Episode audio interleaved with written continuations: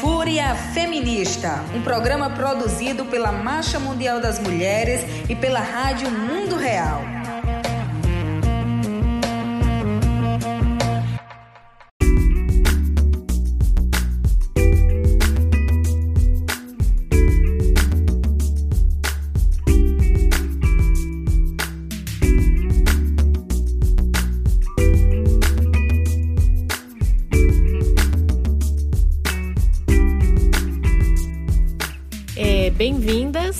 Novo episódio do Fúria Feminista, na sua segunda temporada, um podcast produzido pela Rádio Mundo Real e a Marcha Mundial das Mulheres Brasil. É, eu sou Maria Júlia, militante da Marcha Mundial das Mulheres, é, e junto aqui com a Helena vamos é, conduzir este programa da Fúria Feminista. Na versão em espanhol, a gente conta com Azul Cordo, que é jornalista da Rádio Mundo Real é, e a gente também vai contar aqui com a edição do Edgardo Mattioli. Nesse episódio, a gente vai analisar por que, que a gente é, construiu as 24 horas de solidariedade feminista contra as empresas transnacionais.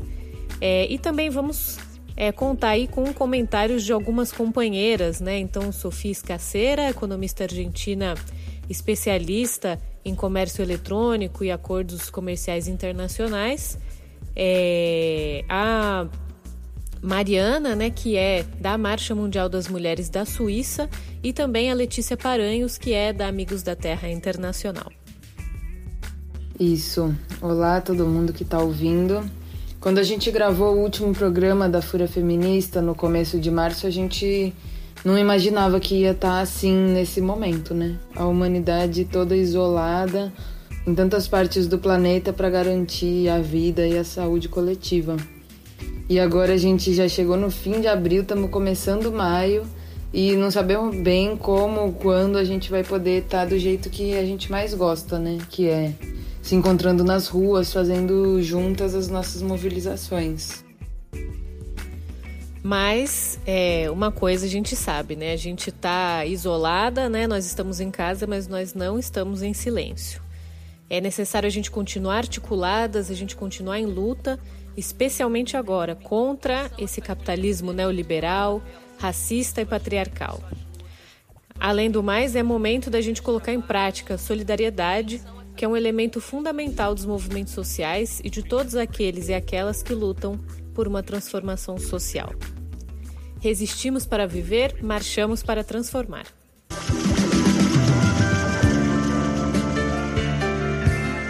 Luchamos, marchamos, resistimos, cuidamos. Ahora que sí nos ven, escúchenos. Apesar desse contexto de isolamento, nós não deixamos de nos mobilizar neste 24 de abril, que foi um dia de uma ação global da Marcha Mundial das Mulheres. O dia das 24 horas de solidariedade feminista contra as empresas transnacionais. Desde 2015, é, todo 24 de abril, a gente se mobiliza para é, lembrar as trabalhadoras textis é, do edifício Rana Plaza em Bangladesh. Nessas trabalhadoras, é, ou elas morreram, né, foram mais de mil, ou elas ficaram feridas, mais de duas mil, é, depois é, que o prédio, enfim, o prédio desabou por causa de uma estrutura muito precária. Né? Então isso aconteceu em 2013. Então desde 2015 a gente se mobiliza para lembrar essas trabalhadoras, né? E até hoje é, não se fez justiça para as vítimas e para suas famílias, né? Então as corporações elas seguem livres explorando as pessoas e os bens comuns da natureza, né? Pensando só no lucro e no poder. E acho que assim, né? Aproveitando esse tema, né?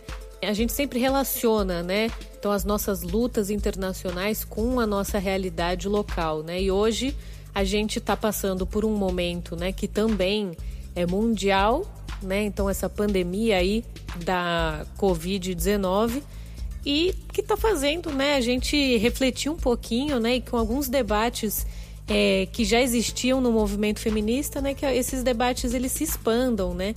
Então, algumas questões estão sendo colocadas, né? O que, que é essencial de verdade na sociedade? É, o neoliberalismo ele de fato busca garantir a vida, né? Ou na verdade significa mais precarização, né? Então ou impõe a morte, né? Prioriza o lucro é, sobre a manutenção das vidas, é, nos faz trabalhar mais em piores condições, né? Então esse debate que a gente já fazia dentro do movimento feminista e aí em específico de, dentro da Marcha Mundial das Mulheres está sendo escancarado aí por conta da piora das condições de vida frente a essa pandemia. Sim, é, também está mostrando como o colapso do, da saúde pública hoje está mostrando como a PEC da, do teto de gastos, né, a chamada PEC da morte, ela desde o começo já tava, já era óbvio que ia dar errado, né? Porque que, que estado é esse que a gente tem neoliberal que nos impede de, de garantir a vida para garantir o lucro das grandes empresas, dos, dos ricos, pouquíssimos ricos do país. É, o que a gente está vivendo hoje é um momento de, de ver como extremo tudo isso que a gente já dizia antes, né? É, eu acho que tem uma questão, assim, é, quando a gente se pergunta o, o que, que é essencial para a vida, né? Então, é, aí a gente está falando da participação do Estado na vida das pessoas, né? A gente está falando essencialmente é, de cuidados, né? E aí tantos cuidados que a gente faz dentro de casa e a gente está vendo uma é, uma sobrecarga de trabalho, principalmente sobre as mulheres, né? Então, com toda essa coisa de é, teletrabalho, ai, home office. Então, ai, você pode trabalhar de casa e trabalhar de casa é muito moderno, né? Mas aí assim, ah, você faz o seu horário, só que assim, você precisa cuidar do filho, você precisa cuidar dos idosos, você precisa é, limpar a casa, né? Então, como que é, enfim, como, como gerir todas essas tarefas, né, que são trabalho. É, então a gente tem essa sobrecarga é, de trabalho dentro de casa e essa precarização extrema das relações trabalhistas, né? Então, que a trabalhadora ou o trabalhador precisa estar disponível 24 horas por dia. É, trabalhadores, por exemplo, de entrega por aplicativo né, trabalhando de forma super precarizada, né? Inclusive temos aqui no Brasil o exemplo do iFood, é, que a justiça tinha obrigado, né, a empresa a continuar a pagar, né, os trabalhadores que tivessem sido contaminados com, com o coronavírus e a empresa recorreu a essa decisão, né? E aí a justiça atendeu o iFood, né? Então, assim, é, os trabalhadores trabalham para o iFood, continuam entregando as comidas lá do iFood. É, ficaram doentes por conta disso, porque estão se expondo nesse momento. E a empresa não vai fazer nada para garantir a vida desses trabalhadores, que são quem, na verdade, garantem o lucro da empresa. Sim, é nesses momentos também que a gente que é que vem de um feminismo que é tão empenhado com o movimento agroecológico, com a economia solidária, com o debate da soberania alimentar, é, esse debate da gestão da alimentação no mundo, num contexto como esse, também é, evidencia como o consumo responsável, é, as iniciativas de circulação autogestionadas, tudo isso é, são práticas que precisam que precisam passar de ser só de alguns para ser a, a forma como funciona, né? Porque um sistema baseado em tanta exploração desde é, o começo, né? Desde a parte da produção é, da alimentação que é baseada em na grande indústria e, e etc. E depois vai até a parte da circulação com tanta exploração, isso não, não se sustenta, né? E o mesmo para as transnacionais de supermercados, não só as de, de entregas, que essas todas que você falou, né? O iFood é uma delas. A gente tem várias agora fazendo propaganda, inclusive o tempo inteiro para a gente consumir através delas, né? Mas não só elas, mas também os supermercados que fazem com que a gente consuma só determinados tipos de alimentos que vêm de determinados locais e determinadas formas de produção que são baseadas em muita exploração.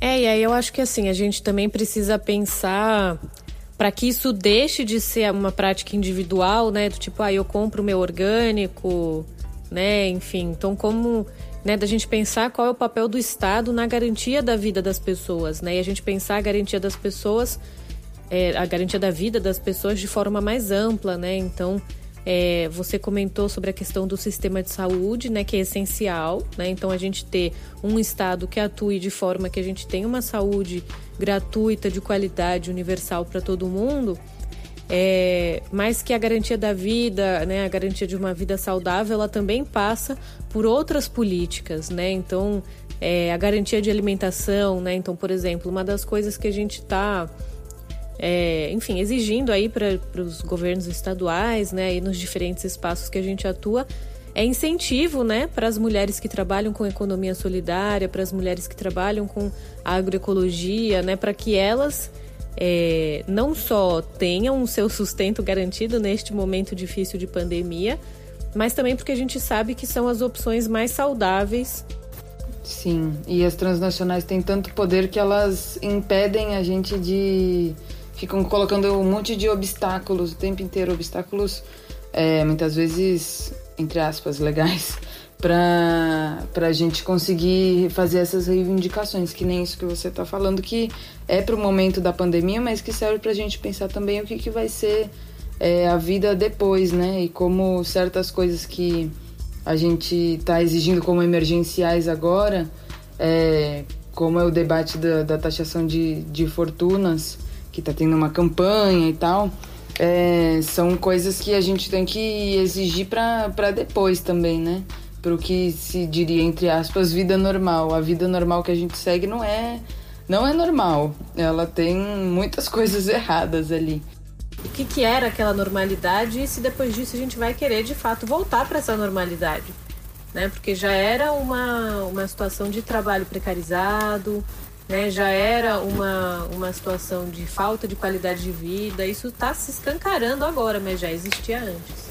É, e é por isso que, como a gente falou no começo, né, que a gente está isoladas, mas não em silêncio, que fazer a denúncia a esse modelo capitalista, patriarcal, racista, é, que tem as, as empresas transnacionais como um dos seus principais agentes da, da destruição e da exploração, como que aconteceu em Rana Plaza em 2013 e que segue vigente é, todo vapor, colocando em risco a vida das pessoas. Então, acho que num momento como esses, em que a gente está pensando que a vida vale mais que o lucro, o que, que a gente precisa fazer para garantir a vida, a gente precisa também voltar o nosso olhar para quem, que empresas são essas que detêm tanto poder, como elas influenciam nas nossas vidas de forma coletiva, né?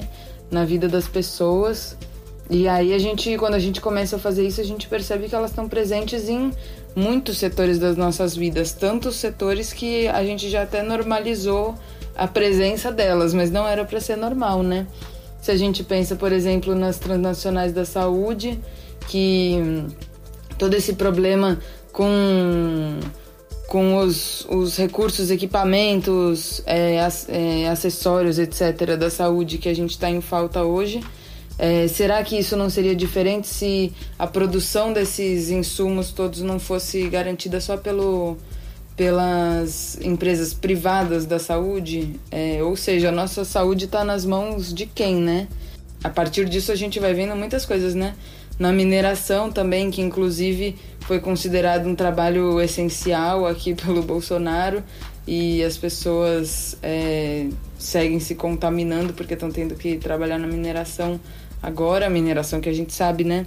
O que, que ela tem causado aqui no Brasil. Então, o que aconteceu em Brumadinho, em Mariana, são só alguns dos exemplos brutais, né? Dos, dos desastres que são iminentes de acontecer e muitas outras coisas, né?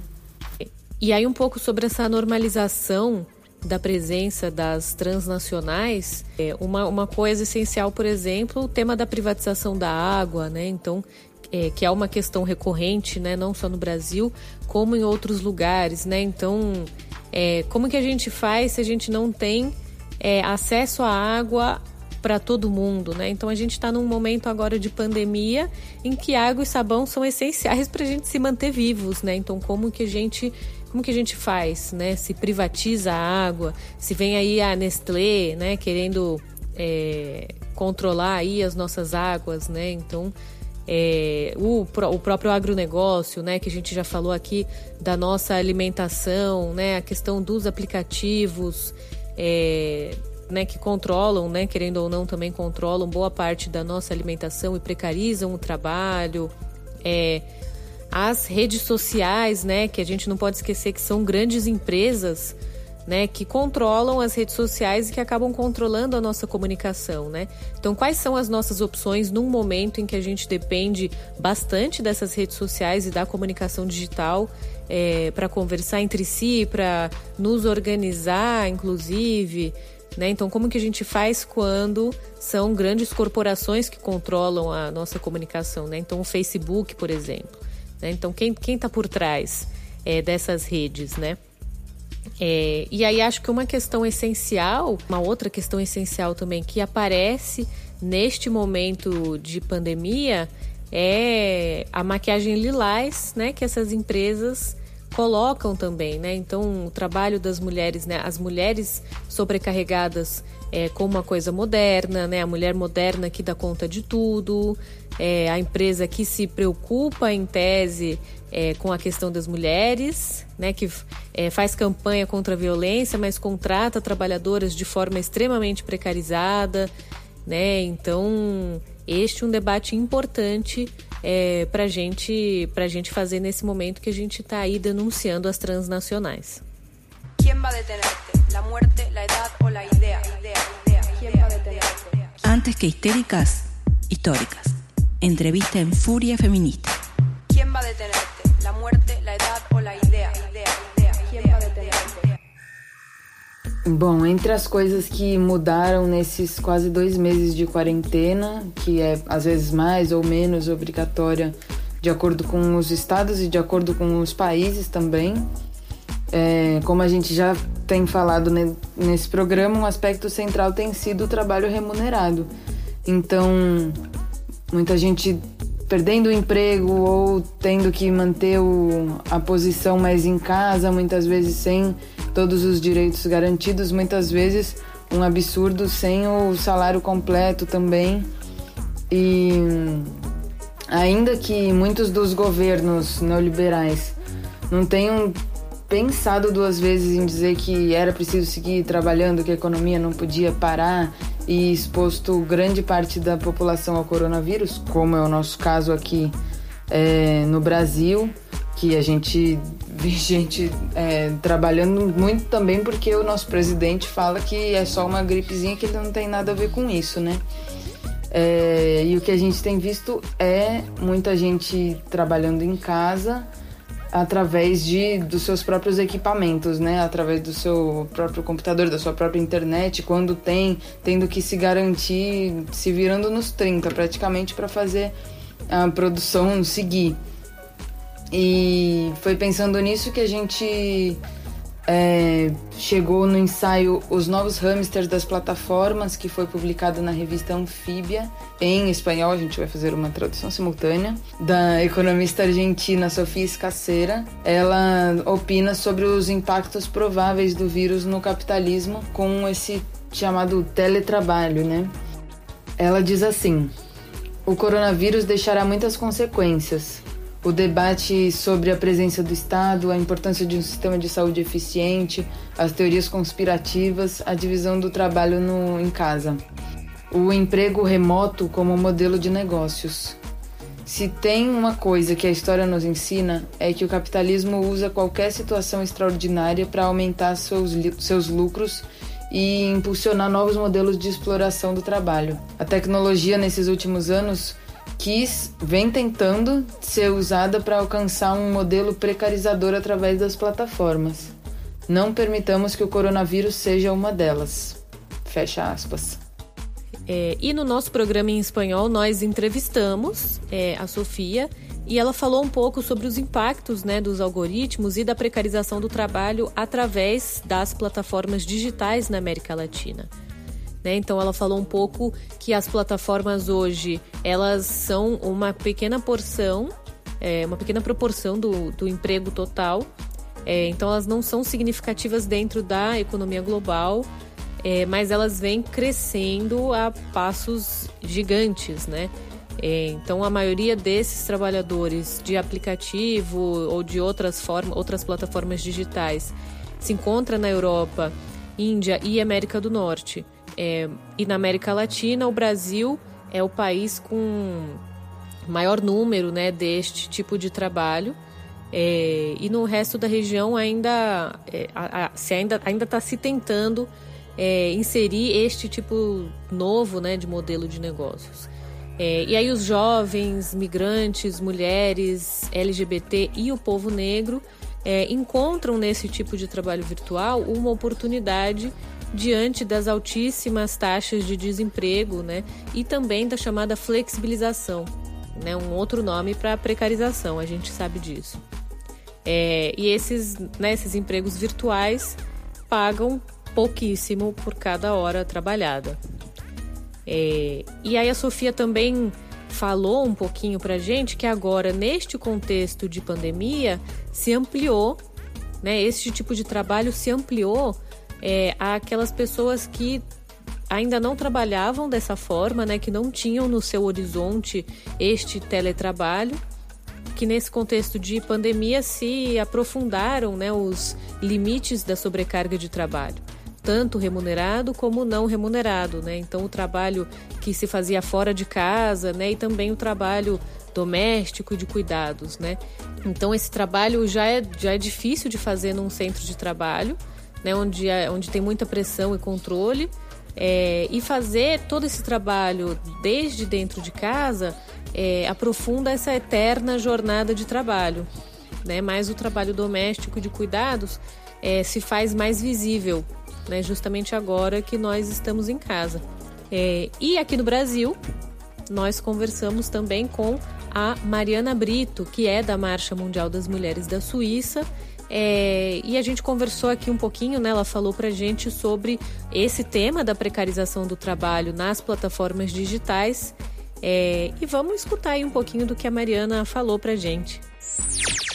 Esse microtrabalho é um microtrabalho que também permite o desenvolvimento de aplicativos e plataformas. Então, por exemplo, quando a gente vê as plataformas aí de transporte e de uh, delivery, né, ou de, por exemplo, trabalho doméstico, são plataformas que, é, na verdade, têm tem um papel de chefe, né, de patrão, tem um papel de, de lugar de trabalho, só que elas se eximem completamente da relação laboral com os trabalhadores e as trabalhadoras. Então, é, a pessoa que trabalha por exemplo, em aplicativos de transporte, é considerada como um contratista independente ou como um associado. Só que, na verdade, a gente vê que não, que é, tudo ali configura uma relação laboral.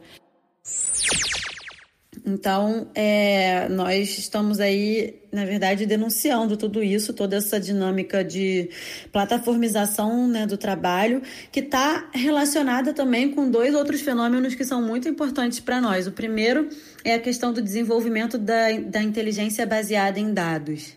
É, hoje em dia, é, a, a tecnologia avançou tanto que vários fenômenos que antes a gente não podia produzir dados sobre eles, hoje a gente pode.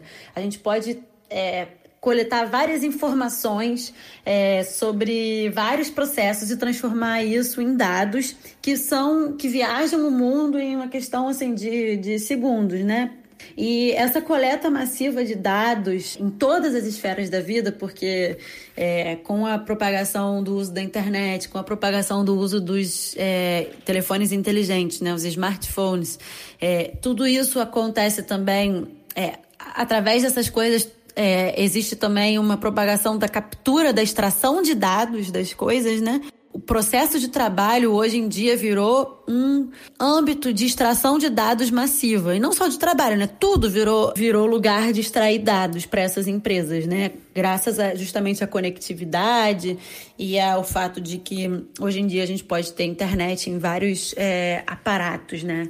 Por exemplo, o Facebook também, mídias sociais, eles têm acesso aos dados dos usuários e tudo isso é utilizado, é coletado de forma assim agressiva o tempo todo e é processado e vendido para quem possa comprar.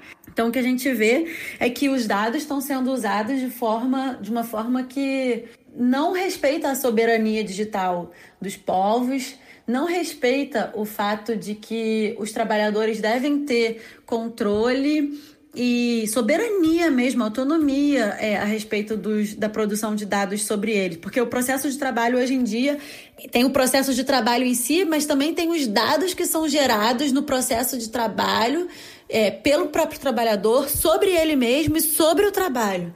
Isso aumenta também, por exemplo, o poder dos patrões, aumenta é, a capacidade de monitoramento da, da organização dos trabalhadores e das trabalhadoras aumenta a criminalização de, de movimentos sociais e de sindicatos, dá um poder muito desproporcional a esses poucos grupos que é, são aí carro-chefe desse sistema capitalista.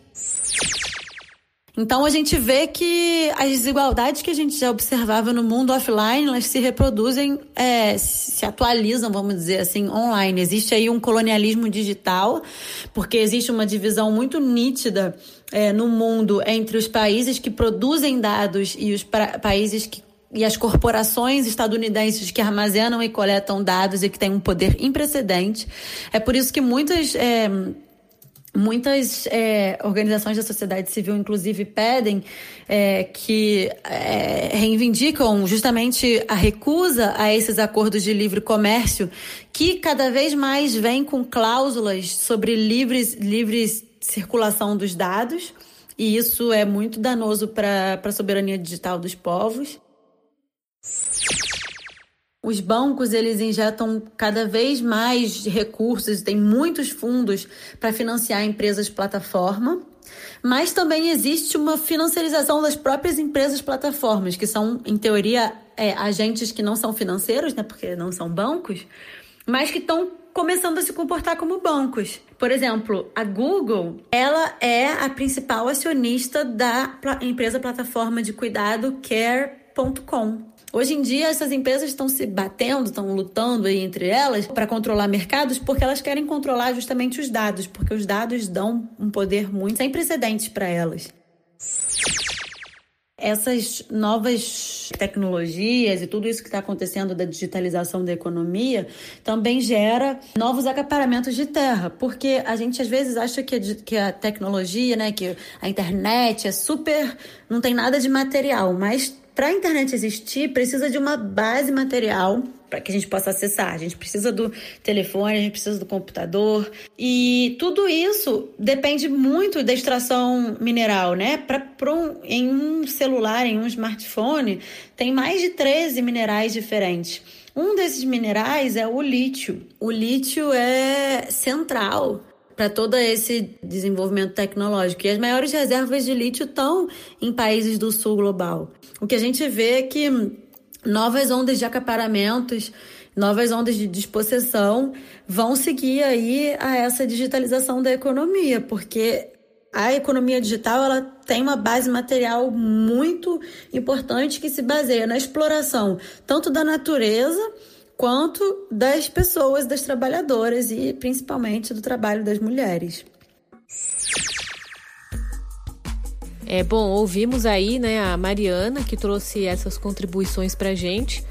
É, algumas informações, né? Temos aí algumas informações. Nos últimos anos, né, é, se criaram grupos de trabalho sobre gênero e comércio eletrônico em âmbitos como a Organização Mundial do Comércio. Né? Então essas iniciativas elas foram rechaçadas por mais de 200 organizações feministas é, em várias oportunidades. Né, que se manifestaram contra é, esse uso dos discursos supostamente feministas, né, essa maquiagem lilás, para impulsionar uma agenda de comércio eletrônico é, em agências internacionais. É, porque o feminismo ele não pode coexistir com o corporativismo e a exploração, né, que é capitalista, patriarcal e racista.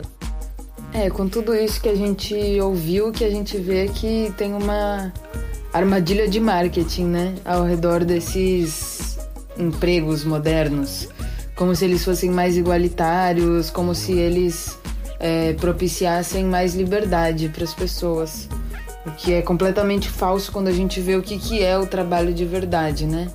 É, e essa sobrecarga de trabalho, né, é, ela aumenta sobre as mulheres, né? Assim, é uma, uma sobrecarga que já existia sobre as mulheres, né? Essa coisa de você fazer muitas coisas ao mesmo tempo, de você trabalhar, cuidar do filho, trabalhar um pouco mais, né? Enfim. É, mas isso também se expande, né? Então, se você, por exemplo, não está online o tempo inteiro disponível para sua empresa, no caso de estar fazendo home office neste momento de, de pandemia, você é um mau funcionário, porque você não está na equipe da empresa, na família, você não vestiu a camisa, né? Então, essa também é uma questão, né, de sobrecarga do trabalho, né? Como a gente colocou antes, é uma eterna jornada de trabalho, né? Em nenhum momento é, você tem um intervalo. Sim, e é como é uma lógica em que como se as conquistas entre aspas, né, fossem resultado do bom do trabalho excelente de uma pessoa ou de outra, né? É, isso serve muito para as empresas é, acumularem, colocar o trabalho nessa perspectiva das conquistas de cada um. É, inclusive porque, como a gente sabe, nessa chamada uberização, né? Que a gente. que existe não só no, no Uber e nos aplicativos de entrega, mas também em outras coisas que aqui no Brasil a gente ainda não vê muito, mas já está se fazendo presente dos, das plataformas de cuidado, é, dos aplicativos de cuidado, né? É, que, que aí tem mais a ver com o trabalho das mulheres, é, são as e os trabalhadores que têm que manter os recursos necessários, seja o meio de transporte para chegar até o lugar, seja um telefone celular, um pacote de internet, um computador é, todas essas coisas que são os trabalhadores que têm que garantir e isso, de novo, vai se normalizando, né? É, e essa uberização, né, como você colocou, vem se ampliando para outras áreas, é, a própria educação, né? Então, quando a gente vem, né, todo essa, esse avanço é, da educação à distância também tem relação com isso, né? Uma coisa que a gente já vê né, é, assim, sites, né, que colocam a contratação de professores como o próprio Uber, né, como aplicativo, né, e isso vem se ampliando para vários aspectos da vida, né, então, né, como a Sofia colocou antes, né, então, é, não é uma coisa é, ainda totalmente generalizada, né, então é maior é, na Europa, né, América do Norte, né, mas isso é, vem crescendo também aqui. E aí a gente sabe, assim, se, se já é uma situação é, de extrema precarização do trabalho, é, imagina quando a gente considera que a vida, de forma geral, né, no capitalismo racista e patriarcal, já é muito desigual em relação à valorização do trabalho, é, o salário, é, a própria questão do trabalho feito em casa, né? Então, é, como que vão ser os, como que estão sendo já é, os impactos é, disso sobre as mulheres, né? E na própria quando a gente pensa na construção de categorias, né, de trabalhadoras e trabalhadores, é, o que, que isso implica na, na solidariedade, né, entre as pessoas, né? Porque você é, você se cadastra num aplicativo é, e aí é você por você mesmo, né? Então como que isso aumenta também uma lógica de meritocracia né? Então você tem a precarização do trabalho, mas você aumenta essa lógica de meritocracia, né? De que, ah, mas se eu trabalhar muito, então se eu fizer muitas entregas, é, se eu levar muitas pessoas, ou se eu fizer vários trabalhos domésticos, né? Então eu vou ganhar muito dinheiro e vai ser eu, né? Sou eu por eu. É uma lógica muito individualista, né? E meritocrática. É, além disso, esses trabalhos via plataformas digitais, eles é, através dos algoritmos e não só, né? Eles aprofundam a vigilância, seja para repassar os dados para outras empresas que os monetizam, como o Facebook faz, diga-se de passagem, seja também para vigiar a produtividade, né? Ou para várias outras coisas mais que existe vigilância que tem se feito vigilância e a gente nem sabe direito, né? Como a vigilância das vigilância das práticas de comunidades de agricultores e agricultores, a vigilância da própria organização social, da mobilização é, social. Então, essa vigilância está em todas as partes das nossas vidas e ela é parte fundamental da, da manutenção do capitalismo e dessas grandes transnacionais, como é o Google, só por exemplo, que é, foi se instalando de tal maneira na nossa vida que a gente já não pode nem a gente não pode não ter uma conta do Google porque ele faz parte da nossa, da nossa vida em muitos aspectos, né? Desde ter um celular, assim. E aí também para a gente pensar um pouquinho, né? É, como essas grandes empresas controlam, assim, tudo que a gente precisa fazer que tenha relação com a internet, a gente está refém de alguma grande empresa, né? Então, precisamos pensar nisso aí, né? Então, se a gente também tem uma perspectiva feminista, anticapitalista e antirracista, é, a, a, gente precisa ser coerente, né? E, e levar essa perspectiva para todos os âmbitos da nossa crítica, né? A partir dessa perspectiva feminista, anticapitalista e antirracista, fazer uma crítica total de como se organiza a nossa sociedade, né? Então a gente precisa pensar o trabalho, é, como se organiza o trabalho, né? Tanto o trabalho fora de casa como o trabalho dentro de casa e propor alternativas, né? Alternativas que mudem de fato a nossa realidade, né? Então alternativas antissistêmicas, é, impulsionar tecnologias livres, né? Sim, por isso que nesse momento, diante disso tudo, a gente precisa colocar o fora Bolsonaro com, com muita força, né? É, na, não só entre as organizações políticas, os movimentos sociais, mas fazer com que ele esse, essa ideia de fora Bolsonaro, Bolsonaro e todos os outros que estão em volta dele, né? Também é, o Moro, o Mourão, todos esses ministros dele que estão estando ali estão de acordo com as com as políticas dele que nesse momento, além de tudo, são praticamente assassinas, né? E aí por isso também, é, pensando essas, essas reivindicações para o momento e que mexem um pouco em como funciona a estrutura mesmo, que se tem feito essa campanha, como a gente já falou antes, da taxação de fortunas, né? É, e aí só para falar um pouquinho mais sobre a campanha, né? Então, enfim, se vocês jogarem na internet aí o nome da campanha, né? Taxar fortunas para salvar vidas, é, taxar os milionários para garantir investimentos na saúde pública. É, e essa, enfim, uma campanha que está sendo aí levada adiante pela Frente Brasil Popular e Frente Povo Sem Medo. Né? Então nós somos parte aí dessa campanha junto com Frente Brasil Popular. É, e uma campanha de extrema importância.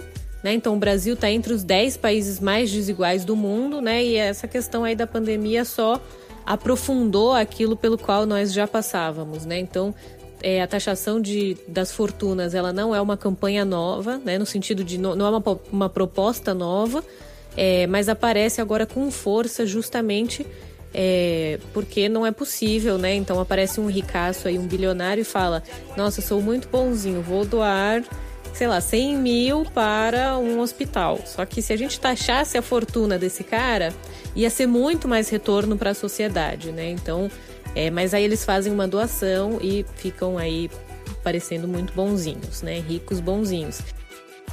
Isso. Bom, a gente vai encerrar esse primeiro bloco por aqui e escutar agora a música Rota de la Huelga do grupo Arruar.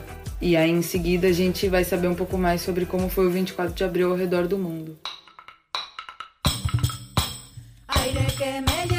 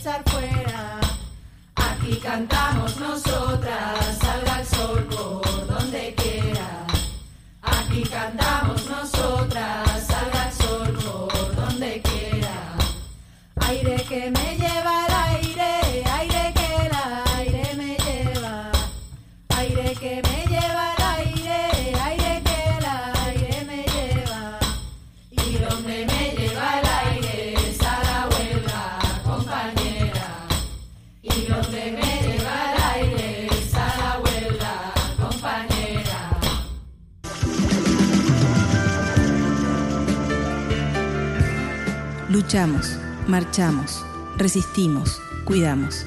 Ahora que sí nos ven, escúchenos.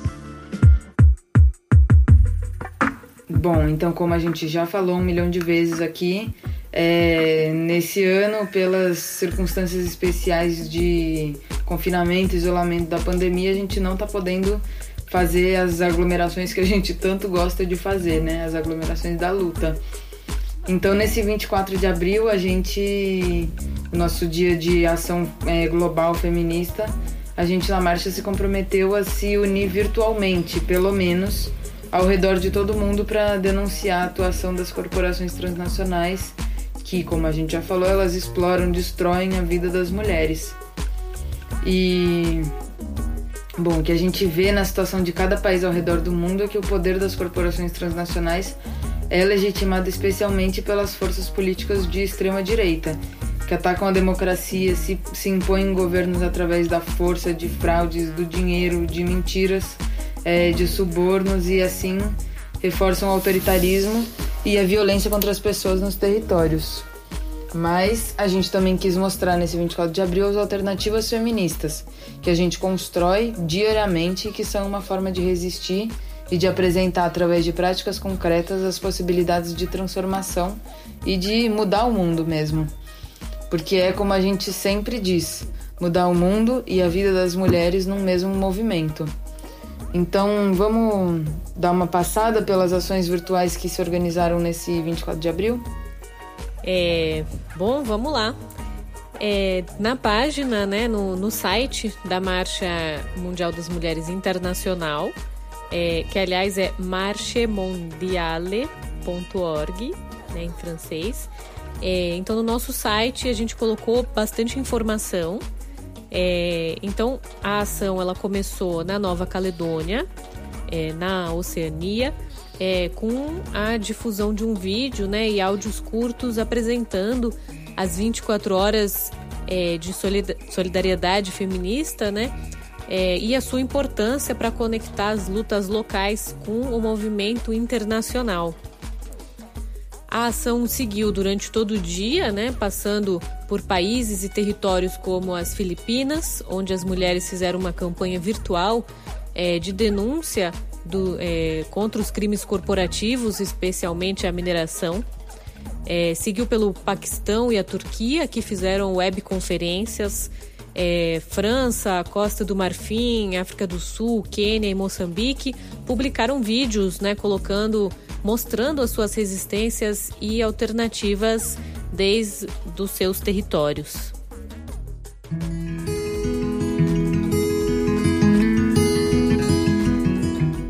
Para nós, o trabalho das mulheres sustenta a economia. E nessas 24 horas de ação, digo não à exploração do trabalho das mulheres. Nós, trabalhadoras domésticas, cuidamos das famílias moçambicanas e sustentamos a economia do país.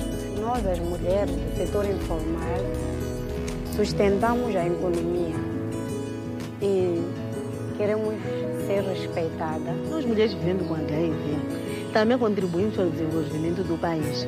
A capacidade de trabalho não tem vírus do HIV, ela não contamina.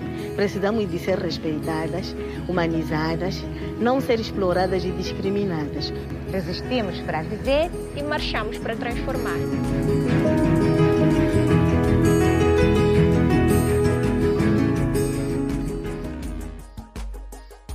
Marrocos, é, Tunísia, Palestina, Iraque, é, Líbano e Kurdistão fizeram uma campanha nas redes, né, uma reunião virtual, é, e publicaram a declaração contra a epidemia do coronavírus e contra a epidemia capitalista, seguiremos lutando e vamos vencer. No texto, elas saúdam né, os prisioneiros políticos dos regimes autoritários da região, exigem a sua, a sua libertação e também saúdam os povos que desejam é, a sua própria libertação. É, nos Açores se publicou um poema e na Catalunha e na Suíça as mulheres participaram de manifestações nas janelas, é, com palavras de ordem, cartazes e camisetas. E desde o País Basco, as mulheres organizaram o tuitaço é, Nunca Mais Rana Plaza, é, e uma série de vídeos denunciando a exploração do trabalho precário nas confecções têxteis, é, os ataques às mulheres migrantes e também às transnacionais é, da Europa. Isso, e nas Américas também rolou uma verdadeira onda de atividades. Aqui no Brasil, a marcha fez uma transmissão ao vivo com a participação de militantes de várias regiões do país falando das resistências à pandemia, ao governo autoritário do Bolsonaro e ao poder corporativo, e visibilizando as alternativas feministas, a agroecologia, a comunicação contra-hegemônica, o movimento popular. Na Argentina, a Central Sindical CTA Autônoma de Buenos Aires se uniu ao chamado e convocou uma, uma reunião online e uma mobilização em rede com o tema A Vida Vale Mais que o Lucro. As militantes da Marcha do Chile lançaram ao meio-dia uma antologia de textos sobre economia feminista. São textos que elas já tinham é, publicado em 15 edições da revista Seres, Criando Feminismos, e que elas reuniram nessa antologia que está disponível online. É, no Peru, as mulheres da região Macro-Norte denunciaram as transnacionais com materiais de redes sociais, como fizeram também nos Estados Unidos. É, no Quebec, a marcha produziu um vídeo para denunciar mais uma vez o desastre é, de Rana Plaza, em Bangladesh. As mulheres da Venezuela fizeram uma videoconferência com o nome O que significa colocar a vida no centro da política. No México, elas fizeram um encontro virtual que participaram companheiras de cidades e organizações diversas. E elas colocaram reflexões sobre os reflexos do neoliberalismo na pandemia e falaram também da economia feminista, como uma resposta diante da crise, porque ela dá prioridade à sustentabilidade da vida e considera que somos interdependentes entre nós e com a, natura a natureza. É, e vamos conversar, né, enfim, com uma companheira que integra uma organização parceira nossa da marcha, é, que também, né, se envolveu aí é, nessa nossa ação global aí contra as transnacionais. Né? Então a gente vai ouvir aqui a Letícia Paranhos, é, que é integrante da Amigos da Terra Brasil e coordenadora é, do programa de Justiça Econômica e Resistência ao Neoliberalismo da Amigos da Terra Internacional. Né? Então ela contou um pouco pra gente por que que a Amigos da Terra se somou a esse dia de ação e solidariedade feminista contra as transnacionais. É, como Amigos da Terra, é muito importante mobilizar a nível global e denunciar as empresas transnacionais, ao passo que em cada parte do mundo nos passa o mesmo. As violações de direitos, a captura corporativa dos estados, a perseguição, criminalização de lideranças e de defensoras e defensores de direitos coletivos.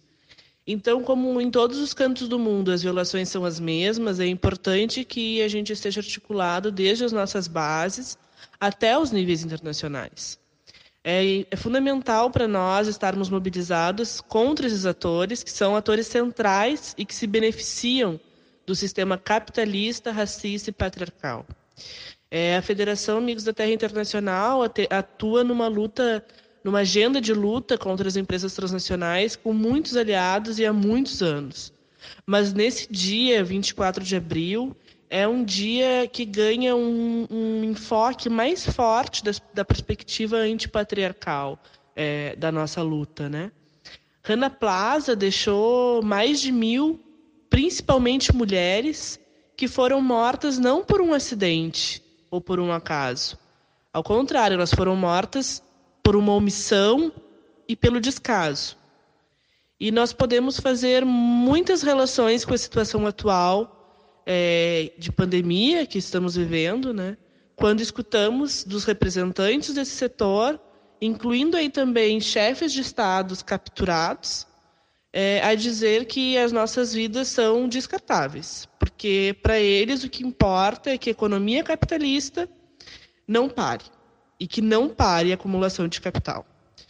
É, Para os povos afetados pelo sistema neoliberal, que foram os mais afetados por esse sistema que privatizou a saúde, os hospitais, as medicinas, é, não importa, eles não se importam com esse povo, com o nosso povo.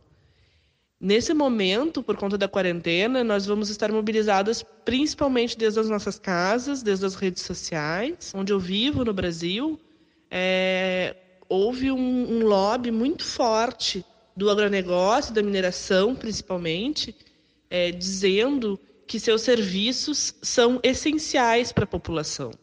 E por isso eles não podem parar. E desde então nós já, ten já temos vítimas, é, por exemplo, de setores da, da mineração, por conta dessa impossibilidade dos trabalhadores e das trabalhadoras de realizarem o isolamento social. Essa perversidade que eu, que eu falava é assim, né? Quando a gente escuta chefes de Estado, empresários, saírem a dizer que, que não importa que milhares de pessoas vão morrer, porque não pode parar a economia, é, isso nos faz refletir sobre principalmente dois aspectos. Primeiro, que para eles a nossa vida não importa, mas, por outro lado, também desmascara uma obviedade que sem as mãos da classe trabalhadora não existe economia. Uma obviedade muitas vezes escondida, né, pelas empresas transnacionais. Porque ao fim e ao cabo é isso, né? Se os trabalhadores e as trabalhadoras não vão trabalhar, o que acontece é que não se gera plusvalia e nem acumulação de capital. O que a gente pode enxergar é, é, que os mesmos poucos estão gerando mais e mais lucros, tirando proveito da crise, enquanto a classe trabalhadora, que é mais afetada, está mais exposta, é, segue recebendo muitas vezes menos que um salário mínimo e ficam desassistidos de qualquer garantia social. Isso é super grave e é uma coisa que nós também temos que denunciar nesse marco de luta contra as empresas transnacionais, nesse Dia de Ação Feminista Global. Muito obrigada, Letícia, pela sua contribuição. E agora a gente se despede desse programa. A gente espera se encontrar de novo é, e ter vocês ouvindo a gente no próximo mês. É, até a próxima Fúria Feminista. E enquanto isso, a gente chama vocês que estão nos ouvindo a seguir a gente nas redes sociais, onde infelizmente estamos funcionando mais do que nunca. É, a gente tá no, no Instagram e no Twitter como Marcha Mulheres. E no Facebook é só buscar por facebook.com barra Marcha Mundial das Mulheres Brasil. E o nosso site é marchamundialdasmulheres.org.br, além do site internacional que a Júlia falou lá em cima, né, que foi que é Marche Mondiale em francês.org. É, enquanto isso, a gente espera que todo mundo se cuide, esteja aí na resistência desde suas casas, é, seus trabalhos é, e que a gente tenha muita solidariedade nesse, nesse momento tão difícil. É, e chamar né, todo mundo é, para se juntar às ações que estão sendo chamadas pelos movimentos, né, tanto as ações mais de mobilização, né, seja os abaixo-assinados, é, panelaço na janela, mas também as ações de solidariedade, né? Então, diversos movimentos sociais aí estão com campanhas, é, então, importante participar dessas ações também, né? Então, porque a gente está em casa, né? A gente não não está podendo sair, mas a gente não está em silêncio, né? Como a gente falou antes. Então, nós seguimos mobilizadas, né? Seguimos em luta aí contra o capitalismo, é, contra a precarização do trabalho e estamos na luta aí pelo fora Bolsonaro, né? A gente está em casa, né? Mas esse governo continua, é, enfim, com seus desmandos, né? Continua atrapalhando, inclusive, com que a gente possa sair mais cedo de casa, né? Porque se depender desse governo, a gente vai ficar para sempre aí em quarentena. Então estamos na luta aí, é, cada uma desde, desde sua casa, né? Mas todas juntas aí no, no fora Bolsonaro. Isso, e quem quiser saber mais sobre ações de solidariedade, a gente está apoiando e participando de uma ação de solidariedade chamada pela Frente Brasil Popular e pela Frente Povo Sem Medo, que é a campanha Vamos Precisar de Todo Mundo. Quem quiser saber mais, acessa lá todomundo.org. E a gente se vê no mês que vem, né? Fúria Feminista, um programa produzido pela Marcha Mundial das Mulheres e pela Rádio Mundo Real.